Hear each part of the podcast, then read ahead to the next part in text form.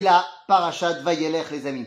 Alors, parachat Vayelech, de quoi ça parle? Eh bien, ça parle de ce qu'il faut régler avant que le manig, que le dirigeant ne s'en aille. Et oui, ça y est, Moshe est en train de vivre ses derniers instants, est en train de vivre son dernier jour, et donc, eh bien, il faut mettre en place la succession. Alors, nous le savons déjà depuis quelque temps, c'est Yehoshua qui va lui succéder. Mais le problème, c'est que, à quoi va-t-il succéder?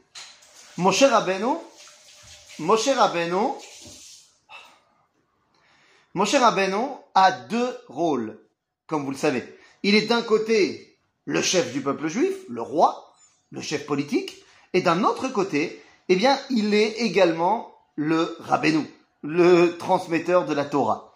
Est-ce que Yahushua va prendre ces deux fonctions pour lui ou pas? Eh bien, c'est toute la question. À qui Moshe donne le flambeau?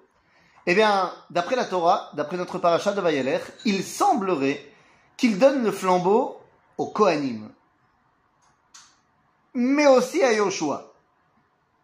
Et en fait, ça vient répondre à une marloquette qu'il y a dans le Talmud entre le traité de Avot, Mishnah de Maseret Avot, et la Braïta dans Maseret Eruvin.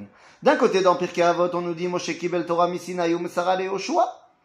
Moshe a reçu la Torah, il l'a donnée à Yoshua.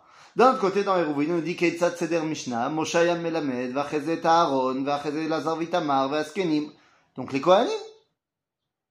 Qui a raison? Eh bien, en fait, ça dépend de quelle Torah on parle.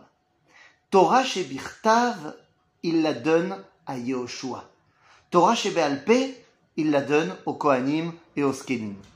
Quelle est la différence? Torah chez Be'alpe, c'est le plus simple. Torah chez Be'alpe, c'est la halacha. C'est ce qu'il faut savoir faire au quotidien, de génération en génération. Et bien, cette Torah-là, Moshe la transmet au côté rabbénou de Moshe, c'est-à-dire les Kohanim, les rabbins dans toutes les générations. Mais la Torah chez Birtav, hop là, hop là, qu'est-ce qui se passe?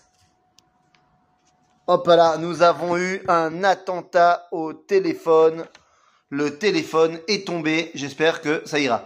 Quoi qu'il en soit, donc on reprend, après cet attentat, eh bien, la Torah chez Béalpé, donc on a dit, c'est pour savoir ce qu'il faut faire. La Torah chez Birtav, elle a un autre rôle, complètement. Le rôle de la Torah chez Birtav, c'est quoi? Eh bien, c'est de voir comment Dieu se dévoile au fur et à mesure de l'histoire.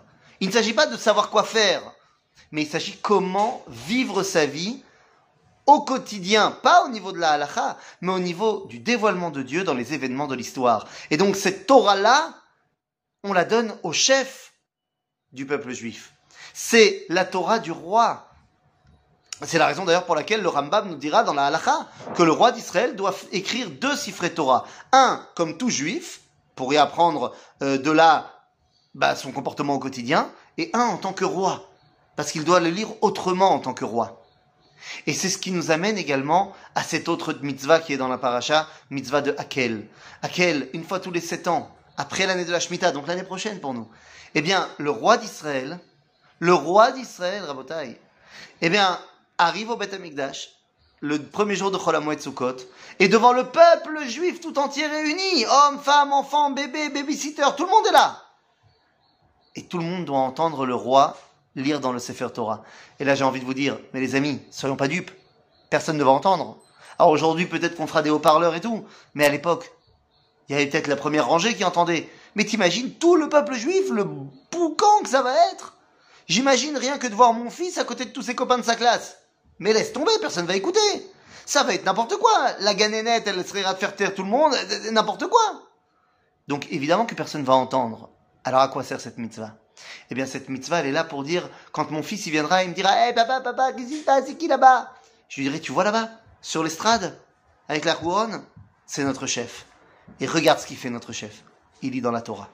C'est-à-dire que même le chef d'Israël se soumet à Akadosh Baruch. Eh bien, c'est la plus grande preuve que la Torah, à ce moment-là, nous accompagne dans chaque instant de la vie.